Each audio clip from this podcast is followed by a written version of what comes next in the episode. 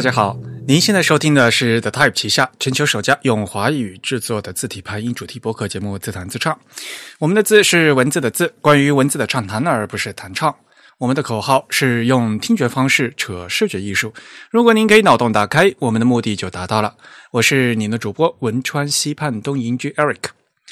虽然在荔枝 FM、网易云音乐、微信小程序，还有小宇宙这些平台上面都能收听到我们的节目，但是还是强烈的推荐大家使用泛用型的播客客户端来收听自弹自唱。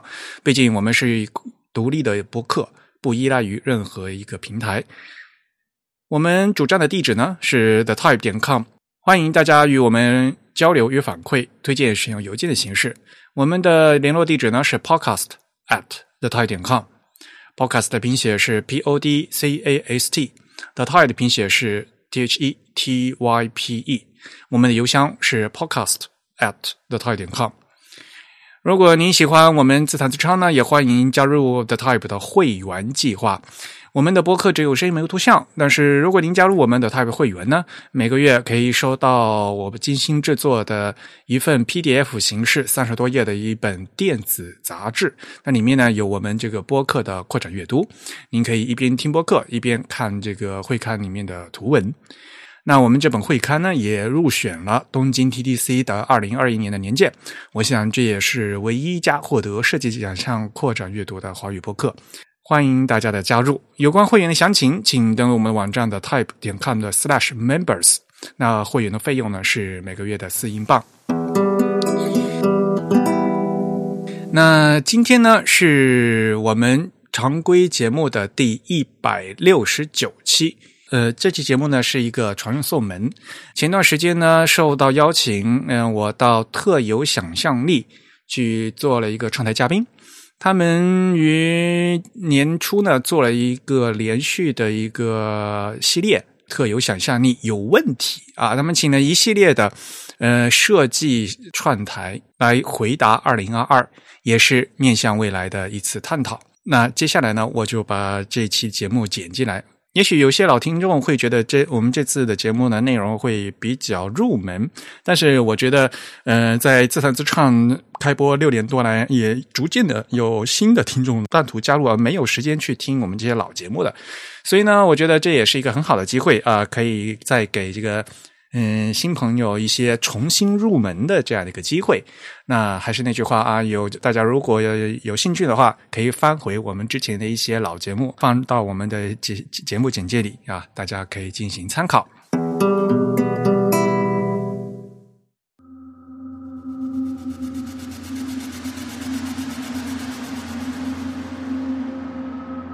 用听觉方式扯视觉艺术，如果您可以脑洞大开，我们的目的就达到了。对于一个排版专家来讲，对他的排版工作最大的表扬就是读者没有意识到这个排版的好处。这些排版规则啊，其实很像那个交通规则，你知道吗？黑板报、校报、墙报、海报，从小做到大。细节之处出魔鬼嘛！大家好，欢迎来到特有想象力，这里是想象力有问题系列播客。在这个系列中，我们每期都会发起一个大的提问，邀请一个设计播客来解答问题。无论是设计师的个人成长、职场困惑或商业思考，还是他们的工作经历及各种吐槽，你都能在这里找到答案或共鸣。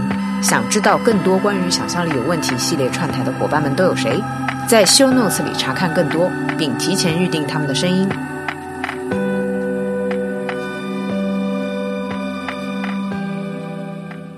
大家好，欢迎来到新一期特有想象力。本期我们想象力有问题串台的是自弹自唱，然后邀请到了 Eric 和我们一起聊一聊关于字体设计、字体排印等各种关于字体的话题。下面先请到 Eric 来介绍一下自己。Hello，大家好啊！如果在我自己节目里的话，我是这样介绍的：我是汶川西畔东邻居 Eric，搞了一个很长的一个封号。大家如果一下子记不住这个封号的话，可以去我们的 Show Notes 里找到这个封号。虽然记住这么长的名字，好像也没有什么 用处。为什么会有这样的一个称呼？那很简单，因为我是福建人，然后我们家老家那条河叫汶川西。然后我现在在东京，东营嘛，对吧？汶川西畔东营居就是这个意思，太长了，那简称文营居。这也是蛮拗口的。然后我现在是 The Type 的编辑，可能嗯，熟悉中文字体设计和字体排印的朋友，可能有听过我们的网站啊。我们原来名字叫 Type is Beautiful，后来我们把这个网站呢重新。换了一个 branding 啊，现在名字 The Type，We are the Type，我们就是字。然后我在二零一五年开始做一档全球首家用华语制作的字体排音主题播客节目《自弹自唱》，然后有另外一位也是 The Type 的编辑真鱼跟我一起来联合主持。从二零一五年的九月到现在，不说其他的质量怎么样，我最自豪的一点是从。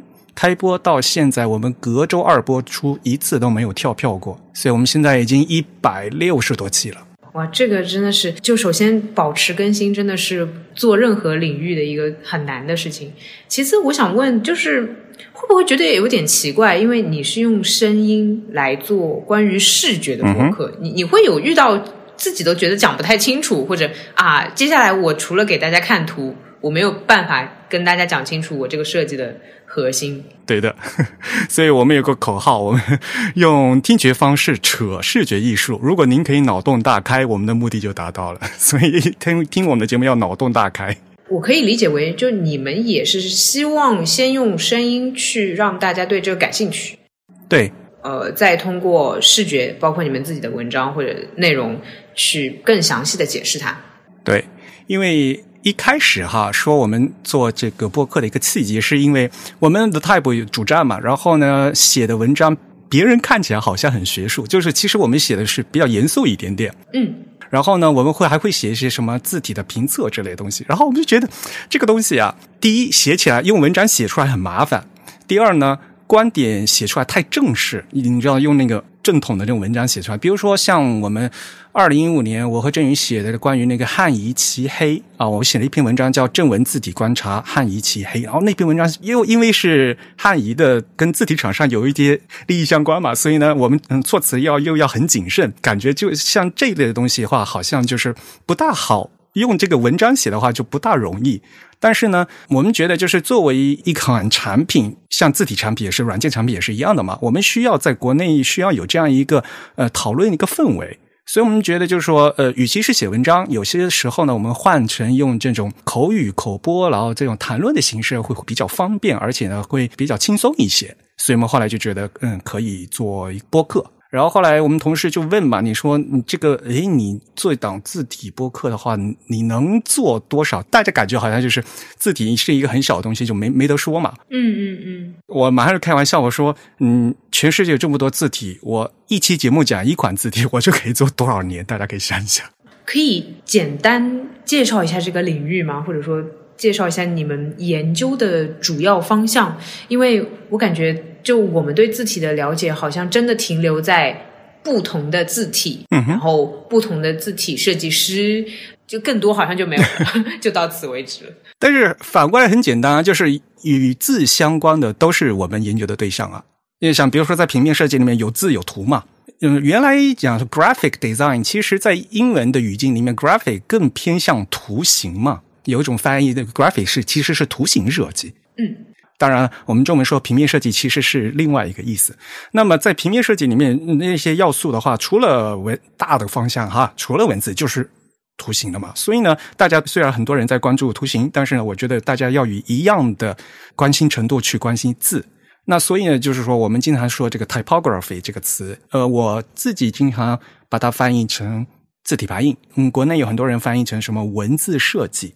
这个词非常非常复复杂，我专门做了一期节目来讲这个字体排音这个词的有什么什么内涵啊、外延啊什么之类的。我们不要扯那么多，但是很简单，就是就是跟字相关的都可以算得上是 typography。嗯，好的，我觉得果然是要详细听一下你的播客，才可以了解这个整个领域。毕竟你现在还没有做完，就代表你还没有把这个领域讲明白。那我们是要开始朗读维基百科吗？字体排印的，你去看那个呃那个维基百科的那一个条目哈，你仔细看那个中文的词条，那个中文词条不是维基百科有好多引用嘛？你去看哈那个维基百科关于字体排印学那个词条，它有五十条引用，然后那五十条引用里面至少有十六条是直接或者间接和我们的 type 有关的，有的是直接链接到我的引用了我的节目。有的直接应用到我的文章，有的是引用到我翻译的文章。嗯，所以呢，就是其实字体排印这个东西的话，这个说实话，本来它的范围应该非常宽，因为每个人大家都用字，每个人都看字，当然不是每个人都做字，所以呢，大家都对它有非常有实际的这个经验。但是反过来，为什么大家嗯这么少人来关注这个事情？大家需要思考的一点。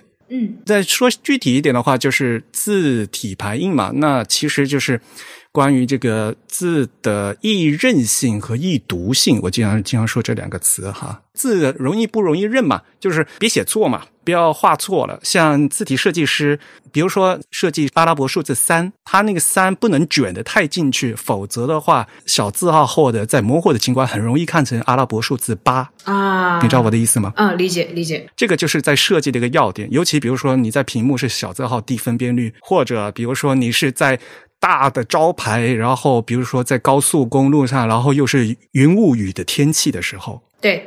对，所以呢，这个字首先有一个易认性的问题，就不能认错字。另外一个呢是易读性的问题，做的字体和排出来的东西是不是易读，读者阅读的很顺畅，费不费眼力？是易认性叫 legibility，易读性叫 readability。read 就是是否容易读吗？然后这个词本身就是翻译就很复杂，因为很多人把那个 readability 叫可读性，那中文说可读，嗯，可读叫可以读，那你说你的可以读到底是易认性还是易读性？所以就很复杂嘛，就容易把这两个单词搅在一起。因为这在这个字体排印里面是非常非常重要的概念，所以呢，我就故意把这两个词分开来译，但是又有相关性。一个是易认性，legibility 是易认，然后 readability 呢，我就不翻成可读性，我就翻译成易读性。嗯，这些东西的话，像包括 typography 这些这个词怎么翻译，很多东西大家对它的误解啊和认识啊，就是因为这个错误糟糕的翻译造成的。所以呢，我们一开始呢也在做一些引荐这个西方的这些东西，这些正确的概念，让大家如何理解，然后再这写一些东西让大家。知道，我印象确实非常深刻，因为前几天圣诞节嘛，所以会有各种各样这样的海报。我路过一张招牌，它那 Christmas，呃，被回车了两遍，所以一个单词 变成了三行，换行是吧？它的易读性过于差了，噎死你，Christmas 是吧？真是太困扰了。好的，我现在有了更加呃相对专业的词汇来评判这个 海报差在哪里，而不是单纯的说它分了三行。它的排版就完全没有易读性嘛，对吧？比如说你刚才说的 Christmas 是那个英文单词嘛，呃，或者中文排版一个很重要一点，中文的标点要讲究闭头尾嘛。嗯，是是的。就比如说有些标点符号是不能在一行之首，对，没错，对吧？你不能一行一开始就来个句号，嗯，就把人噎着嘛。我经常吐槽的一点就是微信的 UI，就是我们微信的这个界面是不做标点必头尾的，什么鬼？这个如果是在印刷行业的话，这是要犯错要扣分的。然后国民性的这样这么一个软件，它就不做标点必头尾的工作了。这什么鬼嘛！我抓紧任何一些机会在吐槽微信。呃，我们生活中的排版其实也有很多。之前和设计师也聊起过关于 iOS 新出的，它比如数字和字母的空隙。嗯哼，呃，这种对，其实我们会稍微注意一点，但是其实注意的程度不会 像专业人员那么的细致。嗯，其实你之前提到了两个概念，可能是排版和设计。字体排版和字体设计，我们从字面上来看，当然是两件事情。有没有一个更加形象的方法来区分这两个事情？我在做什么样的事情的时候，我是在排版；我在什么样的事情的时候，我是在设计。嗯，还有一个词叫排版设计。啊，好好的，好的，全晕死，全搅在一起。好的，不妨就是全解读，全解读。我是一个吃货嘛，其实我们上次不说嘛，可以来搞一个什么字体烹饪大会嘛，对吧？我非常反对把 typography 翻译成文字设计，是因为如果翻成文字设计，很多人会把它误解为字体设计。呃就像比如说你是在做 UI 的，然后你春节回家，然后问你是做什么工作的，二姨妈只是说啊，她是搞电脑的。啊，理解，很痛苦，很痛苦。然后呢，就像嗯，比如说你介绍啊，你你做设计做什么啊？我是搞字的。这个做字的这个事情，你到底是做字体设计，还是做排版呢？还是在做这个各种 typography 的运用啊？就是你说不清楚嘛，对吧？比如说你做菜，做菜和种米稻米这是两回事嘛。对对对对，说实话，厨师在做什么？厨师是把好的食材要进行烹饪以后，然后做成菜，然后再交给食客嘛。那这个也是一样的，就是首先有字体设计师先要把字做出来，然后有这么多平面设计师还 UI 设计师拿这些字，对于他们来就是素材嘛，然后去排版运用，然后再拿给读者去看嘛，这是一个很长的一个过程。说实话，并不是所有人都会做字，就是当字体设计师，理解不是每个人都是农夫啊。你不会到园里去种菜，或者绝大多数人都是到市场去买菜的。对，但是呢，很多人那每天大家都得在家里要做饭，要做菜嘛，对吧？而且自己有喜欢的口味，做出来然后最后才是吃吧，然后还要懂荤素搭配、营养平衡这这些东西嘛。嗯嗯，然后有主菜、副菜，其实文字是主食，图片是副菜。你要荤素搭配，你要图片和文字要相结合嘛。因为我觉得中国人都是喜欢吃的，所有的东西和这个吃东西做比喻啊，然后大家马上就理解了。是的，是的，所以反过来讲呢，就是说，大家可能啊，比如说对这些香辣的这些菜肴非常感兴趣，但是很少对白米饭或者你的面食做进一步的研究。嗯，其实米饭的话也也很多不一样的吧？你知道那个米饭有那个鲜米和那个精米或者叫梗米的区别吗？对有，我其实会分，然后也会分呃它的形状的不同，对，然后也会分它呃是今年的新鲜的还是陈年的，在市场上待的时间，对我我其实会在意。对，还有像比如说糯米，大家肯定知道吧。你想糯米的话，可以做糕点，可以做粽子，可以做元宵，但是不能当饭吃的。是的，糯米吃多了是不易消化的。换成字体的话，就是说像糯米这样，就是像是那些标题字、美术字，啊，它可以拿去吸眼球，可以做海报。但是你正篇的长文，你不能，你一篇论文，你不能用那个美术字去排呀。是是，嗯，同样是正文，正文的字也有鲜米和精米，有人念精米，有人念梗米啊。其实我说实话，我更喜欢念梗米这个词，语言学家们正在吵架，呵 呵应该怎么念。但是呢，像比如说，因为我现在在日本嘛，日日本人不是经常吃寿司嘛，做寿司的米肯定是要粘度很高的。嗯，但是呢，如果做蛋炒饭的话，蛋炒饭的那个炒饭的米，尽量最好就是这种散的，而不是粘的。对，它要粒粒分明。对，反过来就像比如说你在排版，哪怕你选择正文字的时候，比如说登大类的正文字，比如说英文有衬线体、无衬线体，他们有各自的偏好嘛。嗯，然后像比如说中文有黑体、有宋体嘛，是就是你长篇文章的话，写论文的话，可能用宋体字或者仿宋体字，看起来就更好看嘛，对吧？看起来很舒服。然后更重要的是，与其是说你排的舒服，更重要的是你能把那个内容看进去嘛。嗯，你排一本小说，看完小说时候，最后这个把那本书盖起来以后啊，希望就说啊，这个内容有多好，而印象不是说啊，这本书的排版排的多好。对于一个排版专家来讲的话，对他的排版工作最大的表扬就是读者没有意识到这个排版的好处，他觉得读得很顺，然后呢，读者印象很深刻的是内容而不是排版。我其实上一次听到读者不会意识到的那个职业是翻译，我突然觉得就是排版也是在做图像上的翻译，因为我自己也在做翻译嘛，所以我也在说嘛。啊、是是是，你一直在做就是不应该被人知道的一个工作，你无论是翻译还是设计。对，小林章先生，嗯、著名的西文字体设计师小林章先生，他用日文写的书，中文版是我翻译的。然后呢，他在国内演讲的时候呢，呃，都是我跟着他，然后进行翻译。嗯，小林章先生，呃，当然他有时候呢也对着外人呢，他夸我说：“哎呀，呃，小刘翻译特别好啊，小刘给我翻译啊，我在发言的时候都不用太在意。”嗯，我理解这个意思。这样说其实是对翻译最高的表扬，就是讲话的人怕说了一个很难的词，以至于翻译翻不出来，所以他要改变说法。如果让讲话的人有这样的担心的话，这不是一个好翻译。这个是翻译的技巧，但是呢，你不能让这个说话的人去为了你这个翻译的好不好而让说话人去改，对吧？啊，说话的人他本身他是有他的表现力，他想要表达的意思。嗯嗯。比如说，他觉得他最合适的那个成语是什么，那剩下来的是你翻译的功底。就同样的一个道理，就是比如说，我们如果是长篇文章的话，比如说诗歌的排版，嗯。诗歌的排版，那你在哪边换行？这空白要多少？要怎么挪行？这些东西都是非常表达这个诗歌的意境的。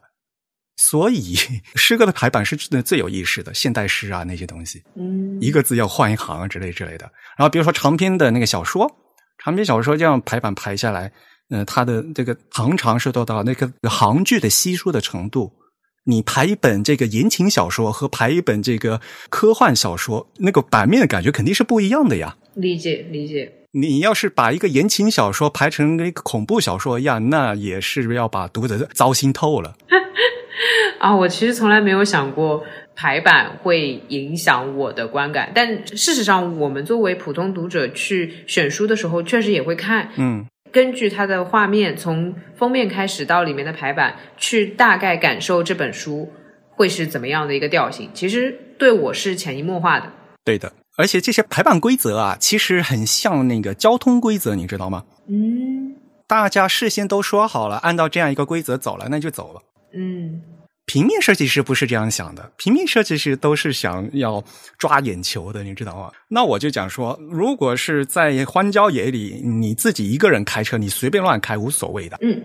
但是如果你在城里开车，然后大家必须要事先要商量好，十字路口要看灯，对吧？就是这这些东西 你是要注意的。嗯嗯。而且很多人在开车的时候，其实他的目的。不是为了开车而开车嘛？开车的目的是想达到目的地嘛？是这个移动的需求嘛？并不是为了开车而开车嘛？这个是一个这个差别，因为比如说，嗯，字体上面的，可能我本身就是有目的的，我是有服务对象的。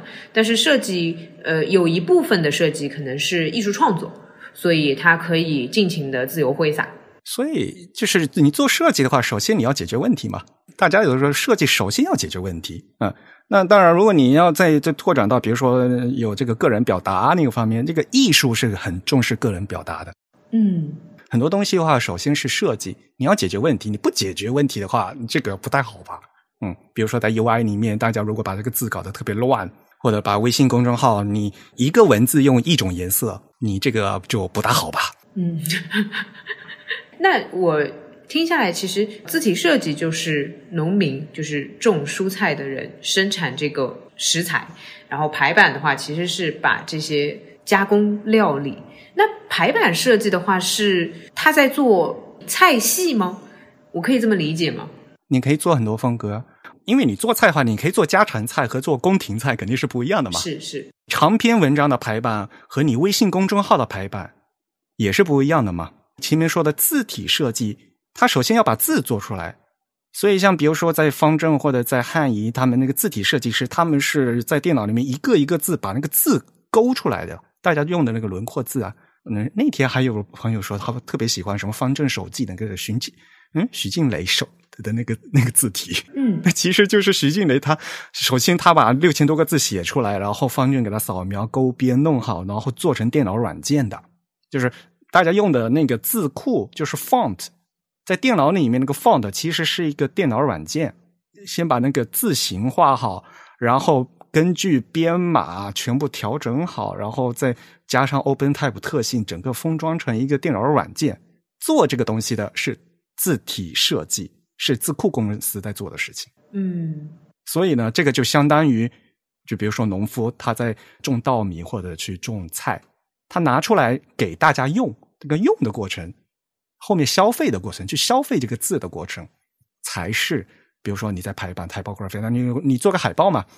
说实话，我们以前做海报的时候，因为是手工的嘛，对，我直到大学为止还是用手工画海报。像我们那时候就是画完以后写美术字都是我们自己写的。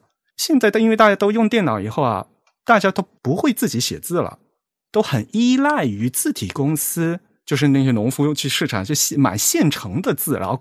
来自己改一改或者怎么弄，这个事情有一个很大的差别啊。所以可以说，你们当时自己做海报，就是我是指纸质版的，相当于你从种一棵菜开始。但是现在大部分人都是直接呃生鲜买到家里面来，然后我就拿着这些生鲜蔬菜开始做料理。对，所以这个是有一个是分工的问题嘛，因为你现在越来越高级了以后，这个分工就越来越细了嘛。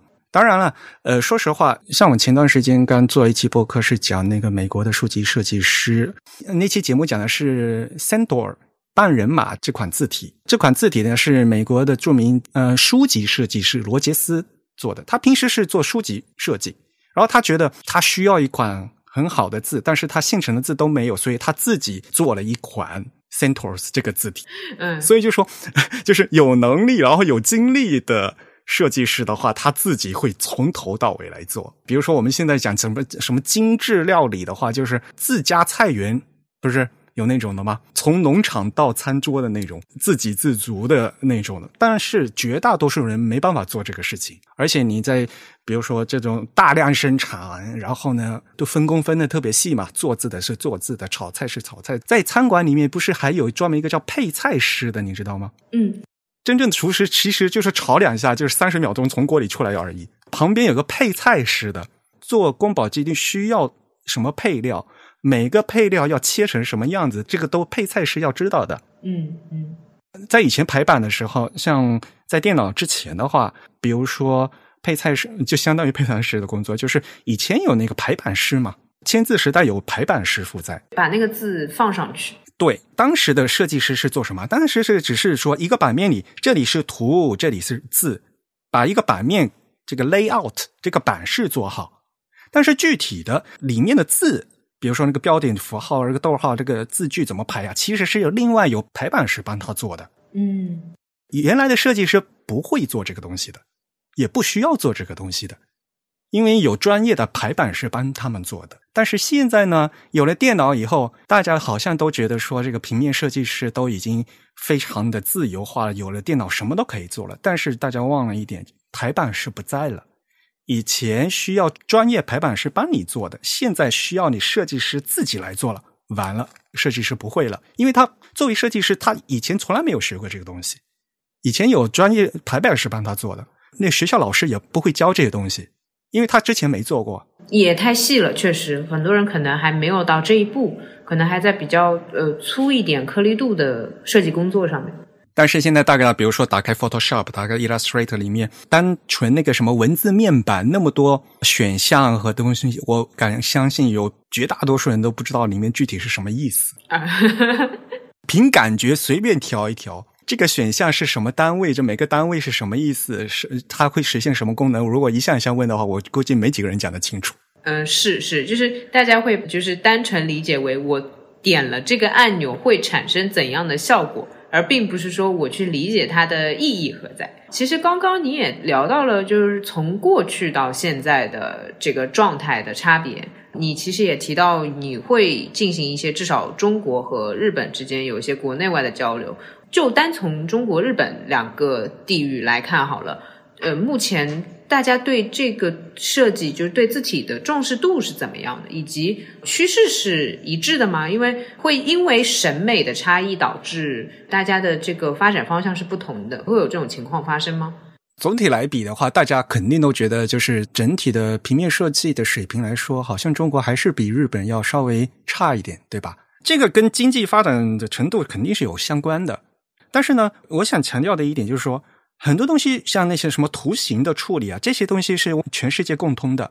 哪怕你拿古埃及的那些那个绘那些绘画，就现代人看的也也能看懂嘛。嗯，然后那些有些方式也都可以学。但是文字就不一样嘛，很多西方西文排版的那种东西不能直接拿过来给中文用的，因为中文你现在用的是方块字啊。嗯，对。所以就很多东西要现在好像大家都是都学，也知道啊，国外这些发展的比较快，然后呢都会从国外从国外学。对，说实话，我们到现在，嗯，哪怕我们近代金属活字这整套近代的这道观念技术，全部都是从国外进来的。古登堡后面才发现，虽然说活字印刷是中国人发明的，嗯，但是近代这些东西全部都是欧洲过来的。然后我们现在所有的软件这个架构。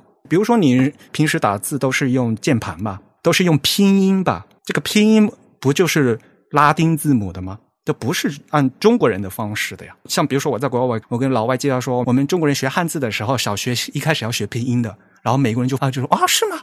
啊，原来你们为了学汉字，你们首先要学我们英文字母哦。嗯哼，的确是这样子的。我们现在所有的体系都是借用国外的这些东西过来的，在这之上来建立这个中文的这样的一个系统。我们操作系统，你看，不管是 Mac 还是 Windows，都是美国人做的嘛。对对。然后很多排版引擎，所以到现在为止，很多都是就直接西方拿过来用，没有为中文化啊。所以很多东西你就。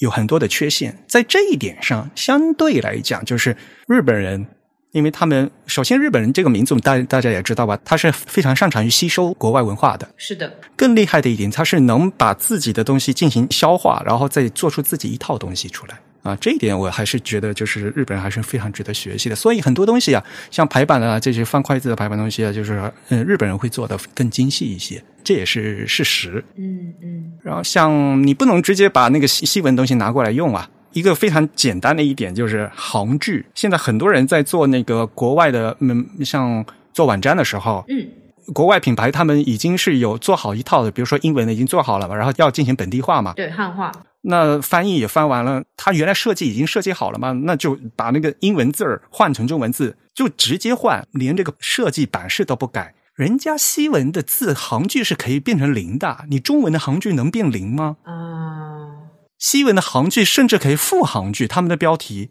因为什么？比如说拉丁字母的话，那小写字母他们有升部有降部的嘛，对吧？什么 P 呀 Q 啊是降下来的嘛，B 呀 D 呀是升上去的嘛。他们虽然是零行距，但是他因为他们那个小写只有中间那一段嘛，看起来还是很清晰的。西文正文的排版是可以零行距的。我们现在中文一本书，你能零行距吗？你字全部粘在一起了吗？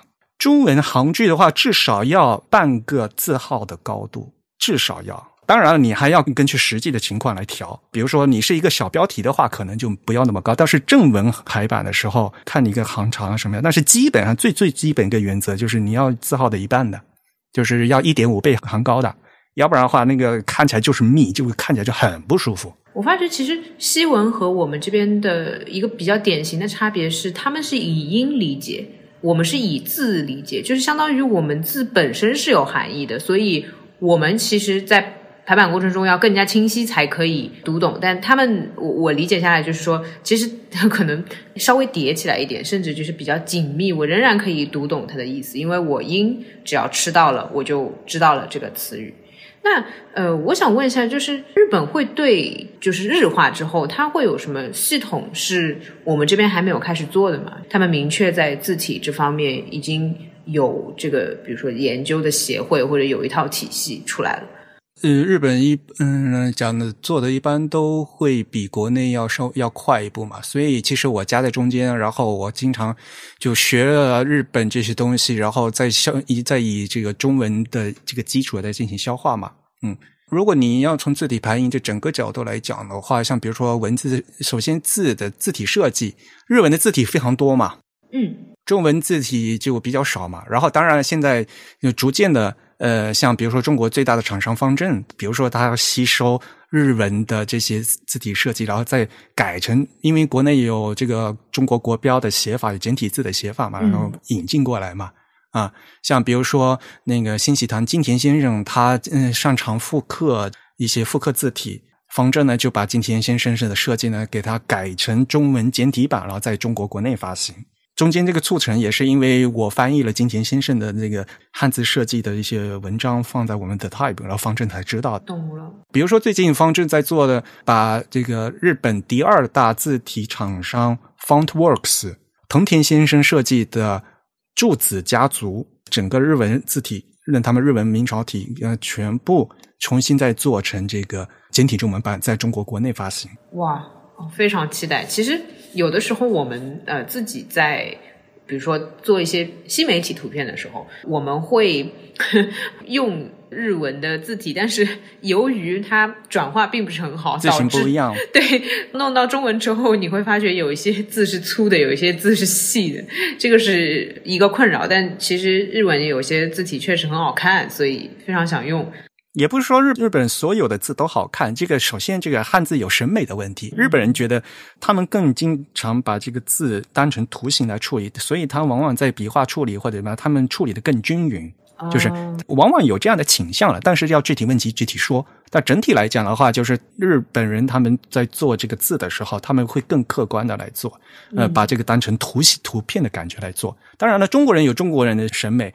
所以有时候就就觉得日本人做的字感觉垮垮的，然后那个重心很低，然后而且散散的这个样子。那中国人，如果你像我们以前学书法的时候，总是要说嘛，这个要中宫收紧，重心提高，这个整个字才有精神嘛。就所以这个中日本两边的，虽然大家都用汉字，但是这个审美还是不一样的。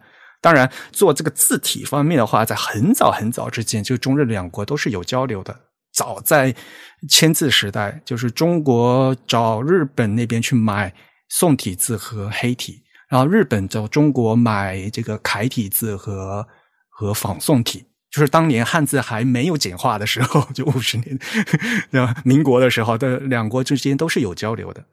哦，那我突然就好奇了。其实刚刚你不小心也提到了，就是以前可能也学书法或者怎么样的这样的。由于我认识你的时候，你已经是一个字体设计或者字体排印的呃设计师了，所以在我心里，你就是做这个领域的人。那实际上你并不是 一出生就是在做这个领域，所以很好奇你是怎么走上这条路的。我从小念书法，念书法以后，然后就感觉就是这个人会写字嘛。嗯，对。所以呢，从小到大，所有的什么黑板报、校报、墙报、海报，从小做到大。就所以呢，墙上那个两米高的标语大字我也写过，海报我也画过，就是各种各样的。所以呢，就从小学、中学、大学，我一直都在做这个东西。那书法我也练过嘛，就不不单是那种美术字哈。所以现在想起来的话，就是以前这些打下了一个很好的一个基础，就是手头功夫和眼睛的功夫。就现在想起来是挺好的，但是哎呀，小时候练字的时候总是被爸爸凶了好多次。小时候顽皮嘛，又不爱练字嘛，就每天写副字啊。以小时候是哭的闹的。现在想起来的话，嗯，就是说实话，现在我也帮大公司的改字，嗯，像比如说他们自己设计师字稿会过来，然后我们帮他们修。我一看就能看出来，比如说这个字要什么地方可以修。如果一个字只能这个字你感觉到结构不对，但是只能改动一笔的话。你要挪哪一笔能让它这个效果最明显？哦，因为你想一想，整套字的话，中文如果你要做字库，至少要做六七千字才能成为一个产品啊，所以这个效率是很重要的。所以你改红字，你不可能每个字每个笔画你都去改，有时候呢，就是你要拿捏好那个度，因为做事情有工期，这些都是成本呐。是是，很现实。嗯，所以这些眼睛功夫和手上功夫呢，就是。就是小时小时候一起做过来的。另外一点就是，我大学的时候学的是日文，然后呢是学的是语言专业。懂，那其实也是和文字打交道。对对对，字和语言两方面。所以我不是专业的美院的出身，我并不是像他们，比如说呃画素描，然后考到美院里面平面设计，然后做什么视觉传达，并不是这样一个经历。但是我很多，比如说现在我在做。这个正文排版的时候，我就更多的从我这这个从文字、从语言的角度来出发来来看。比如说像这些语言规范，因为以前做报纸做编辑，所以为什么我另外一个身份是做编辑嘛？做编辑我们就会讲究这个逗号要怎么把、怎么搞啊，然后一些用词啊，这个成语啊，你写出这样话是不是病句啊？就是这些东西。也是一直都在做的，所以这方面的经验也相对来讲会比别人多一些。说到底，还是在做文字工作，就是这个文字工作有有很多种。哎，这个很微妙，因为我们一般理解文字工作是指编译或者那个创作文字创作类。我这可是 literary 的文字工作，是是是是是是。嗯，其实你大学的学科就是本科或者说是所谓专业，并没有给到你系统的我们只设计的技巧上的练习。那你这方面就变成了自学吗？是，全部都是自学的。哎，反过来说，你如果你要说 typography 关于中文的东西，你到市面上现在去看，并没有很多，尤其是像我学生的时候，就几乎没有。很多这些东西的话，当然现在去看，像刚才比如说嘛，你去看维基百科上，维基百科上很多关于自己全全部都是我当年我翻译和我写的，所以我现在最揪心的一点就是，比如说有时候我要查资料，然后查来查去发现就，哎，查到自己当年写的东西啊，就觉得啊，我这个维基是十我十五年前写的，就没有人帮我改过嘛，就是就很郁闷。这一种真的是又骄傲又揪心的，嗯。你想，我十五年前写的东西了，就肯定这个东西是有更新的嘛？嗯嗯嗯嗯。因为维基百科理论上还相对来讲是一个比较良性的一个社区，就是会有大家不断的更新嘛。然后又没人更新，就觉得哎呀很伤心。嗯嗯嗯。那我其实理解为你在文字工作这方面，其实一部分是在做就是真正的设计这个领域，还有一部分其实在做关于字体这个领域的。信息传递者，因为你还担任编辑的这个部分角色，这两个的比重有就是轻重缓急吗？其实我现在跟一般的那些，呃，像比如说字体设计师相来比的话，我更多的在做基础建设的东西，然后呢，从这个底层去给大家更多的影响。嗯，像比如说我做播客，然后我们写的 type 这篇文章，其实是在做科普的工作嘛。是的。在做基础教育，然后更有更多的人来关心。其实这个字，其实每天大家都要用。然后其实你稍微认真在意的话，就能改善很多。就是有这些东西的嘛。然后另一方面呢，我个人去就更偏向，应该说是基础建设嘛。所以呢，更偏向，与其说那些标题字、logo type，我更多的是会关注正文字体。嗯，漂亮的宋体、黑体，然后怎么排版，然后呢？系统字体，像比如说我参与的，因为我现在自己个人还没有时间在做这个字体设计，但是我参与的字体设计项目，比如说思源，思源黑体做了三年，思源宋体做了三年，我是日本阿杜比的直接的顾问。然后像比如说华为的鸿蒙字体那个项目，我也是顾问。所以呢，就是我参与的这样的项目呢，是系统的字体，它是一个最基础的。但是这个最基础往往就是最重要的，因为你只有把基础的拉到合格线上了以后，大家才有机会去发展。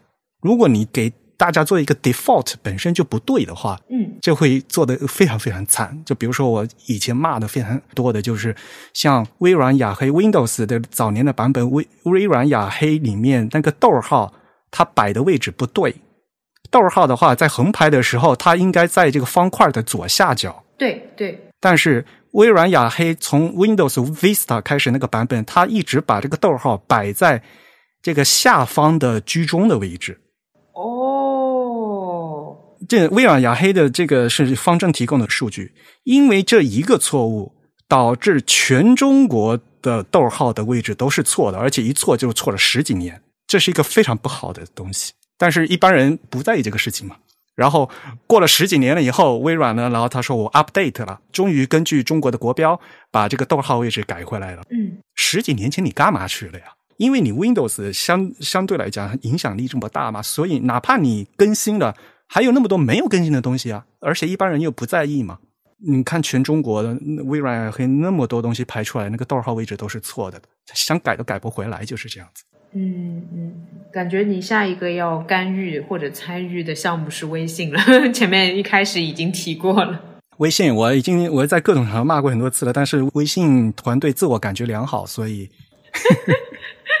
我为什么要骂他？是因为他是故意不做闭头尾啊这些东西的话，无论你是安卓啊还是 Mac 系统，本来系统是可以自动做的妥妥的，而他们是故意不用系统的 API，他们自己写了一个东西，他们觉得。他们写的东西比系统的好，把系统的那个 kill 掉了，然后自己写了一个文字排版引擎，你知道吗？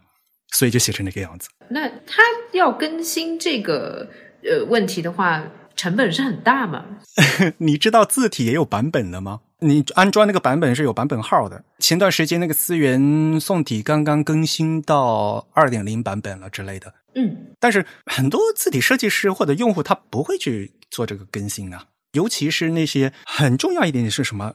要看你这个字体更新的程度怎么样。有时候排版老的文件排版了以后，你字体更新以后，那个那排版会变掉啊。哦，对啊，像比如说我刚才说的，微软在新的版本里面，它把逗号的位置改掉了嘛，对吧？对。那么好，你更新了，你把新的那个文件用过来，那你在打开旧的文件的时候，那个逗号位置不就变掉了吗？如果一般的文章可能还没关系，如果是设计师做的，他可能要做标点挤压的嘛。对对，他标点的位置可能会调，会怎么样？但是你这个字体一一过，然后你这个版面就崩掉了。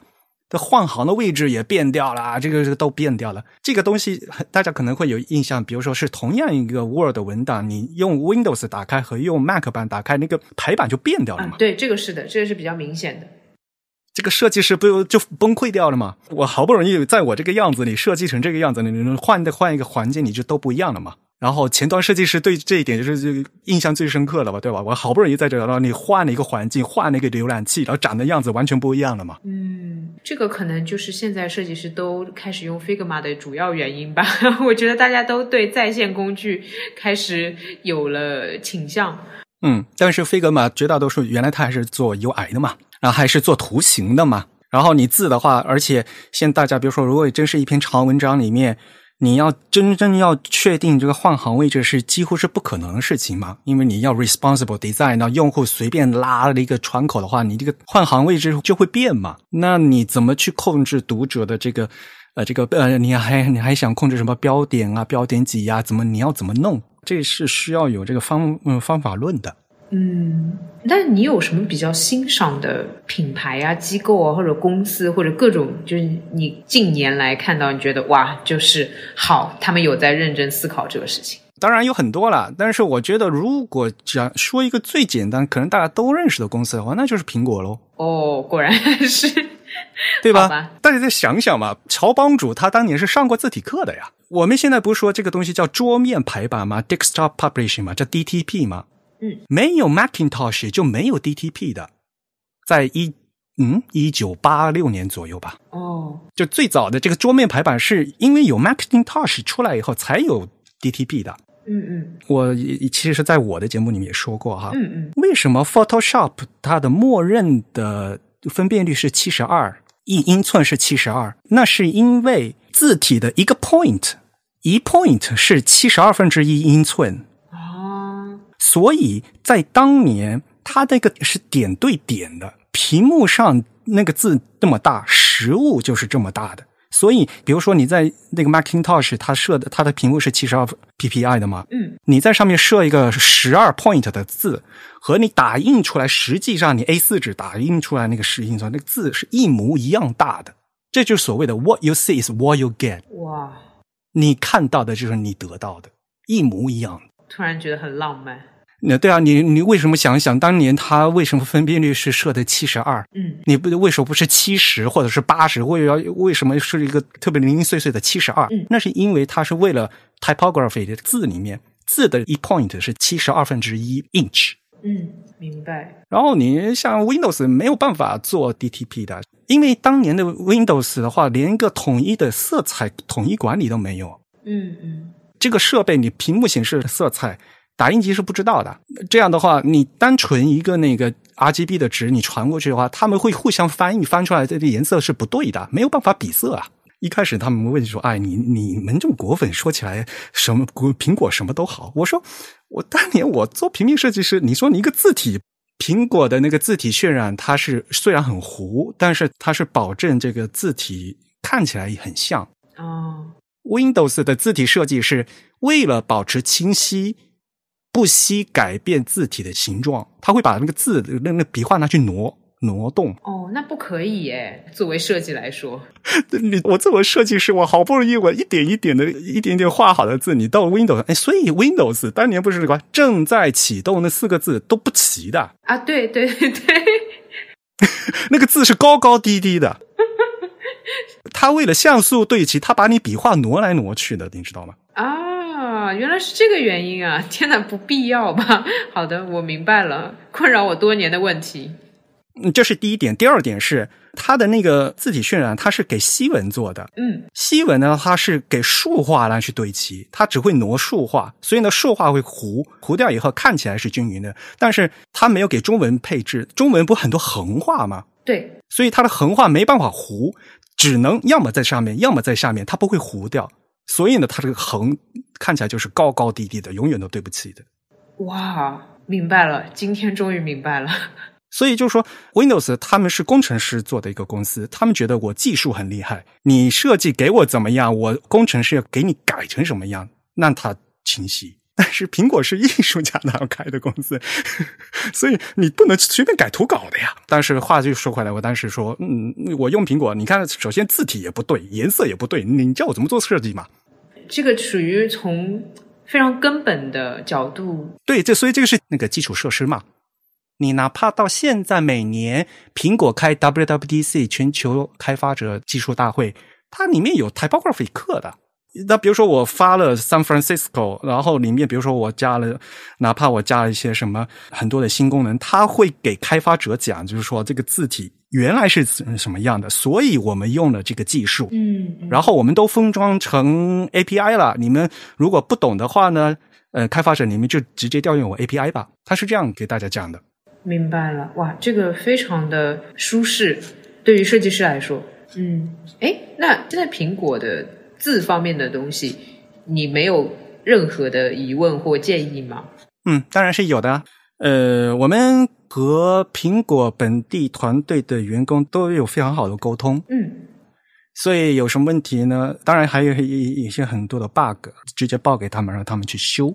像比如说刚才你提到的中西文之间的这个空隙的问题，嗯嗯，因为我们平时也写文章嘛，就是他们也学习了，后来研究，最后呢，所以现在大家看到的，无论是 Mac 或者 iOS 上面，他们是最近才刚刚导入的嘛，近几年才刚导入，原原来没有嘛。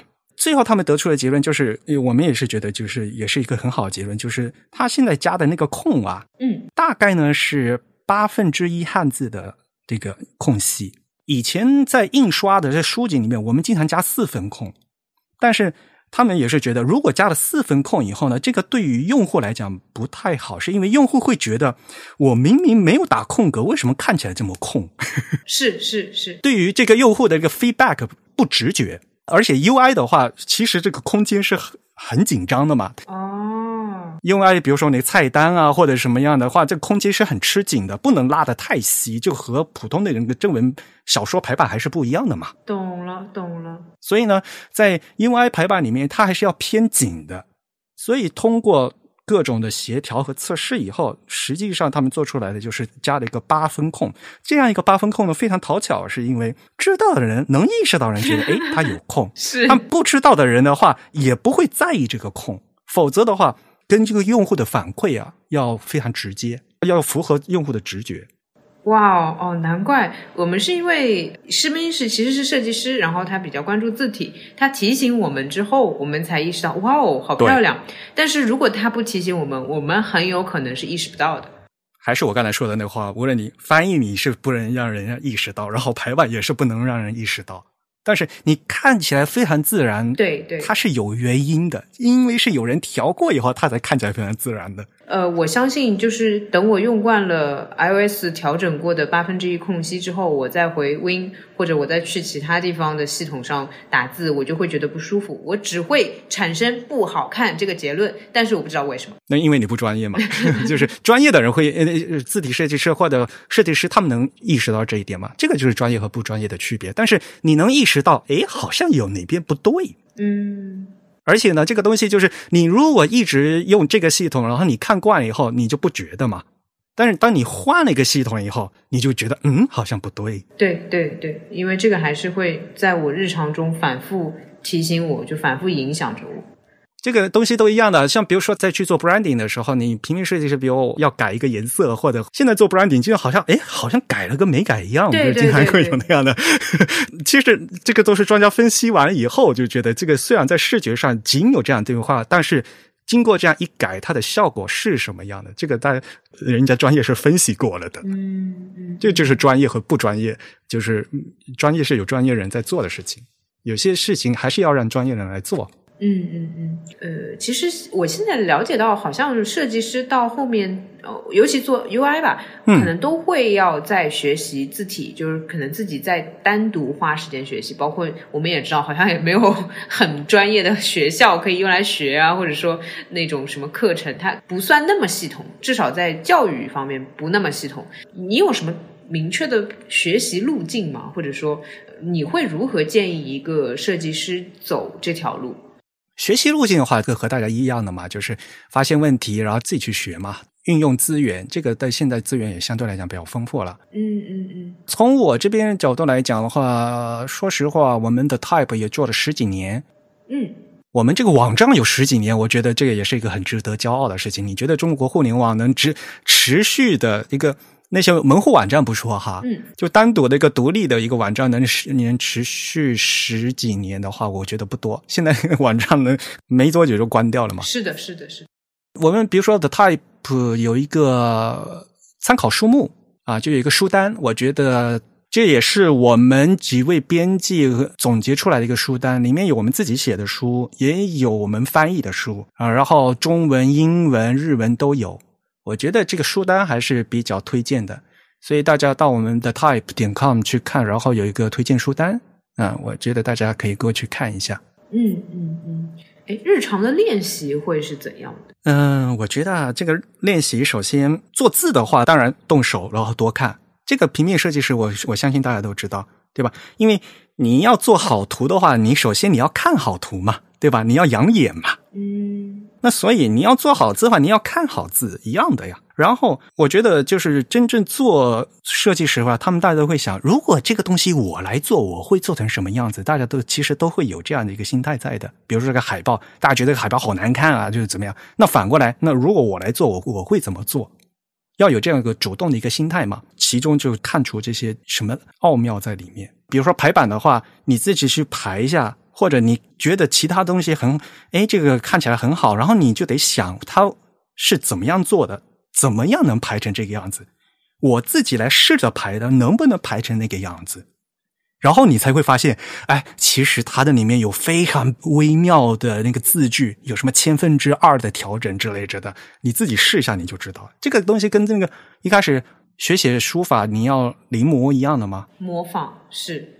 对呀，你画画的话也一开始也也要从临摹开始嘛。你看别人做的好，你自己来试一下，你你试以后才发现，嗯，那大师并不是那么容易 那么容易模仿的。嗯。今天就是在字体这个比较宽泛的科普的呃角度了解了很多，其实一点也不难啊。但是就我觉得就是大家要用心来做，因为做字这个东西其实就很细，特别特别细。嗯，但是呢，大家也说嘛，这个细节之处出魔鬼嘛，对吧？是的。为什么很多国内的那个品牌看起来那么山寨呀？它的东西并不是不好。并不是完全不好，它虽然每一样都有，但是每一样都差了那么一点儿之后，累积起来这个不好就差了很多了，你知道吗？嗯，每个都差不多，那最后就差很多。像排版也也是一样的，你你一行字行距，你一行差了那个零点五，那那你当你三百多字，然后三百多页排出来，那不差了好多了吗？嗯嗯，累积误差的嘛。给人效果就完全不一样的，因为我们现在都用活字嘛，你一行字一个字哈，一个字给拿出来看，好像也看不出什么感觉。你排成一行的效果和排成一段的效果就不一样，因为这个效果会不断的累积起来的。嗯，我其实还有个特别玄学的问题，就是如何静心的做这些事情。因为讲真，我听下来这个工作实在是太需要意志力了。这个是就是您您平时甚至还会。就练习禅修等等这种，呃，不至于，不至于。对我其实很好奇这一点，因为之前不小心也问了，知道 Eric 是白羊座，就我觉得，嗯，这样性格的人好像也静不下心来吧。包括其实现在我们很大的一个问题就是浮躁嘛，你也知道，呃，对，就是效率摆在面前，然后呃 KPI 摆在面前，我们有的时候其实是心理上没有办法静下来去呃认真的研究它。所以啊，说实话，刚才也说嘛，一开始我要做博客，我也是觉得想想图快，因为写文章太烦，所以我就觉得 做博客还更快。但是我很后悔，嗯，是吧？因为因为现现在发觉做博客也不快，而且呢，我们博客是有会刊的，就是有图文扩展的。啊，对，我在网站上看到了。对，现所以现在变成我，但我录播课求嘴快说了以后，然后后面我要做图文扩展的时候，我才发现啊，我还是要为大家去找图，然后还是要写出来。而且现在我我们那个会刊是一个电子杂志的一个东西，每个月大概有三四十页这样一个东西，然后那里面所有的排版都是我自己排的。啊，标点符号啊，都是我调的，所以我发觉现在反而更麻烦了，还有的时候还不如直接写文章呢，真是的。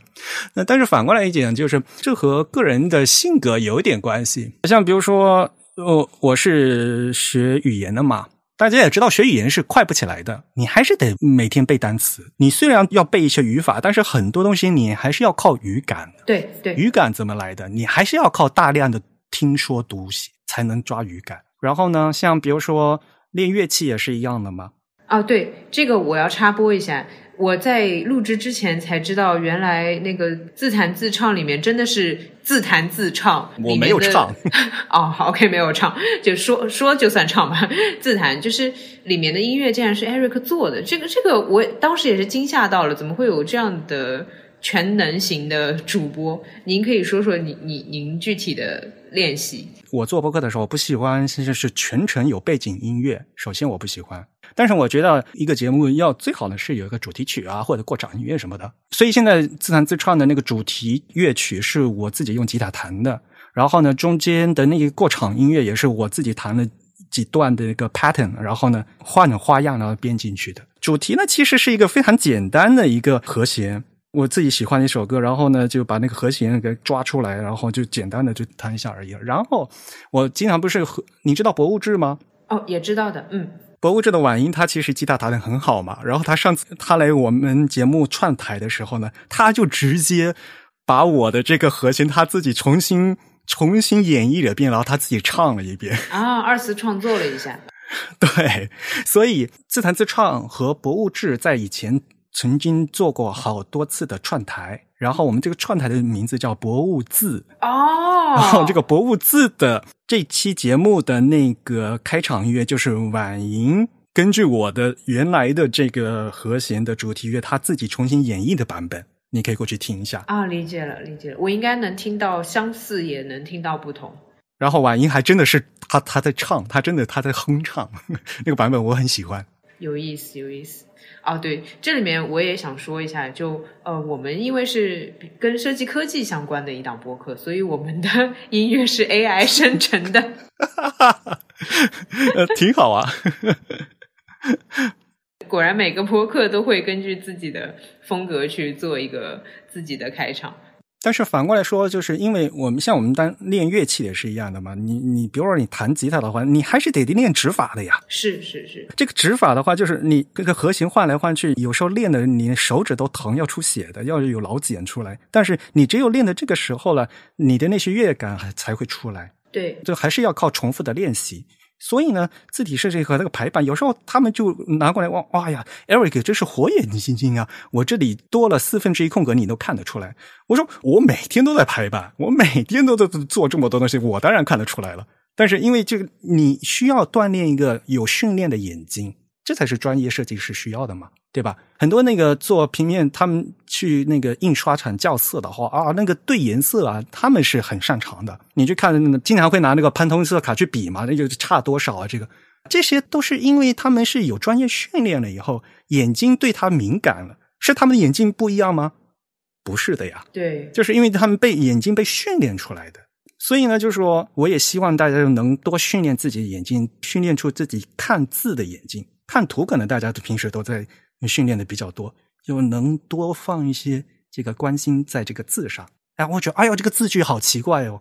哎呦这个笔画怎么会这个样子？嗯，您这段历程让我想到之前在看，呃，也是就一位呃，好像是德国吧，他哲学家去日本学习剑术，然后最后写了一本《剑术与禅心》，然后其实他就是在说，你只有把自己练习好了，全身心投入之后，剑才会自己射出去。就像你说的，就是眼睛的话，其实那些师傅、那些设计师。甚至可能视力还不如我，对吧？那为什么他们能看出来差别，而我却不能？因为我没有在练习这样的事情。对，所以我我现在明白了，就是您的呃语言学习、音乐练习和工作都给了你正向的反馈，然后播客告诉你捷径是没有的。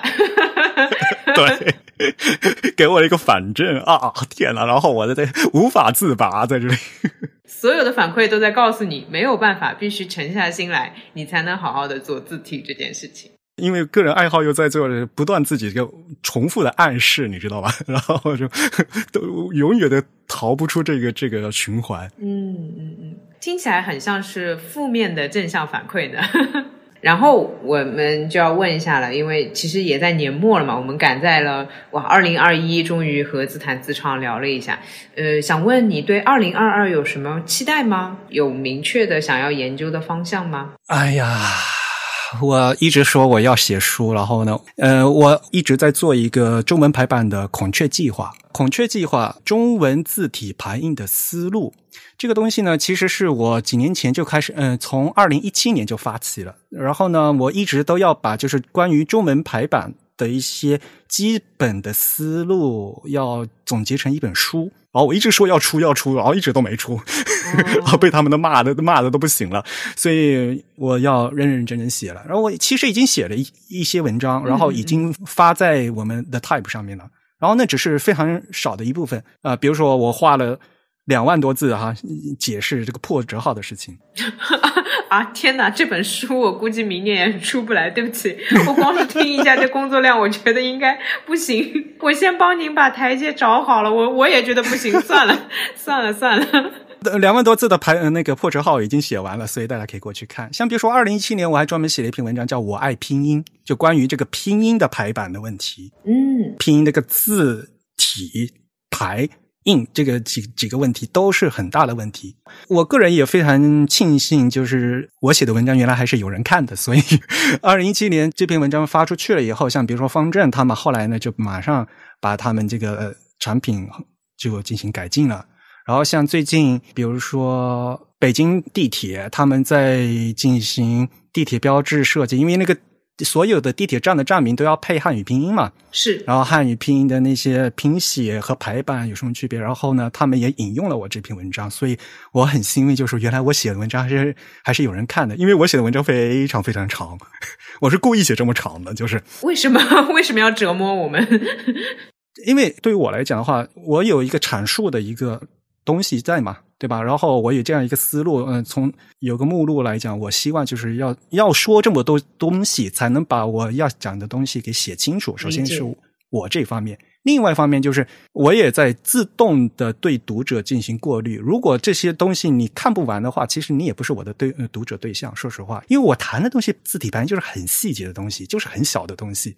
懂，是的。然后，如果你对这些东西如果是不感兴趣的话，哪怕你看了以后，你可能也没有办法在今后对于你会有用。所以呢，我觉得可能如果真正想要做这个事情的话，的确你要细心的做才能做好。那么你可以来看我的文章。理解啊，我在官网上搜到了不离不弃的波折号。这个破折号，哎呀，你要么不是断的，要么就是 就是被换行的，要么就是打不出来的。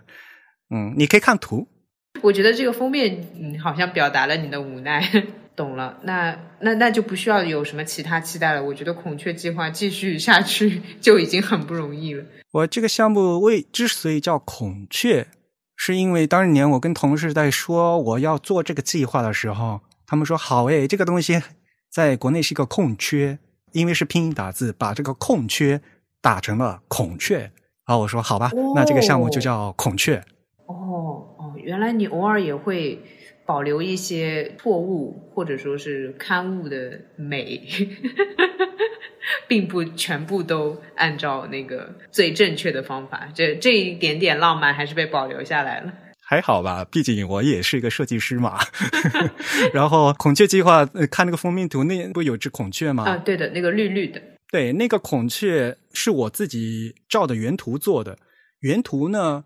是大日本印刷的那个秀英体，秀英体活字的样本。当年他们是通过这一个个签字拼出来这样一个图，在那个字体样章里面有这两张图的。所以你去看那像那一格一格一格的那三角形的，全是一个字一个的签字，然后排版工人用这些签字拼成了这只孔雀。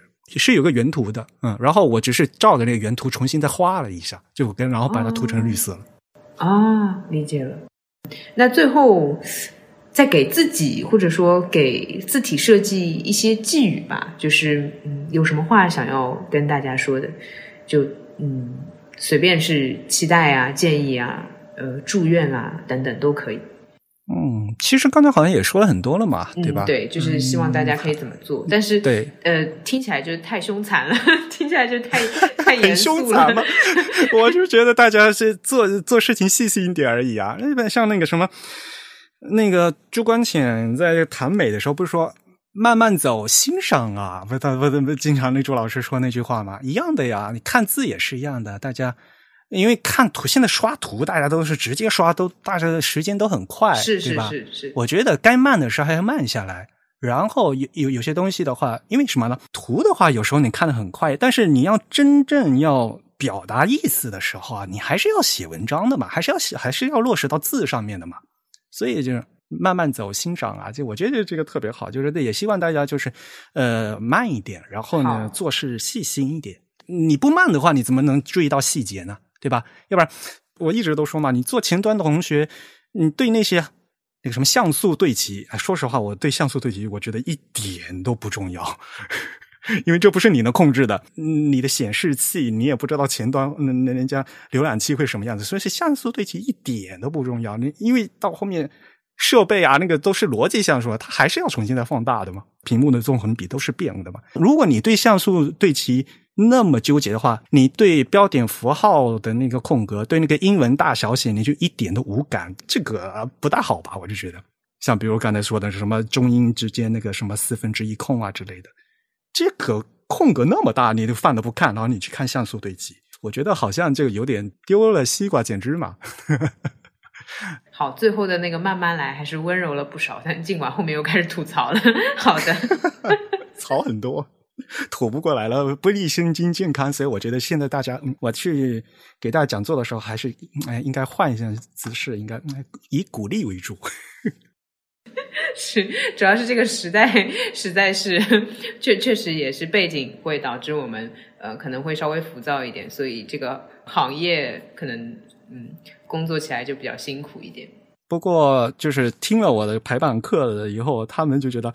会更纠结，就是大家都觉得听了 Eric 讲以后会更纠结，因为以前并没有意识到周围的排版是这么的糟糕，结果我 我帮他们擦亮了眼睛以后，他们就啊看不下去了，看什么东西都看不下去了，就是那种感觉。是的，现在也有一点后悔，我觉得我现在呃也比就是一个小时之前要。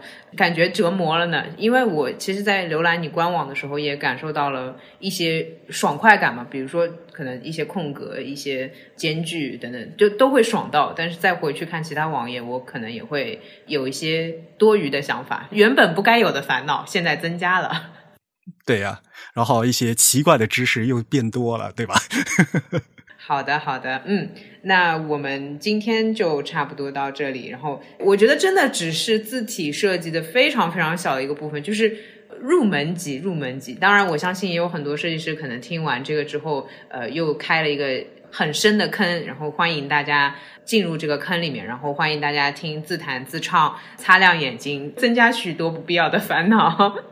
然后也欢迎大家来听我的节目啊！我现在已经做了录了一。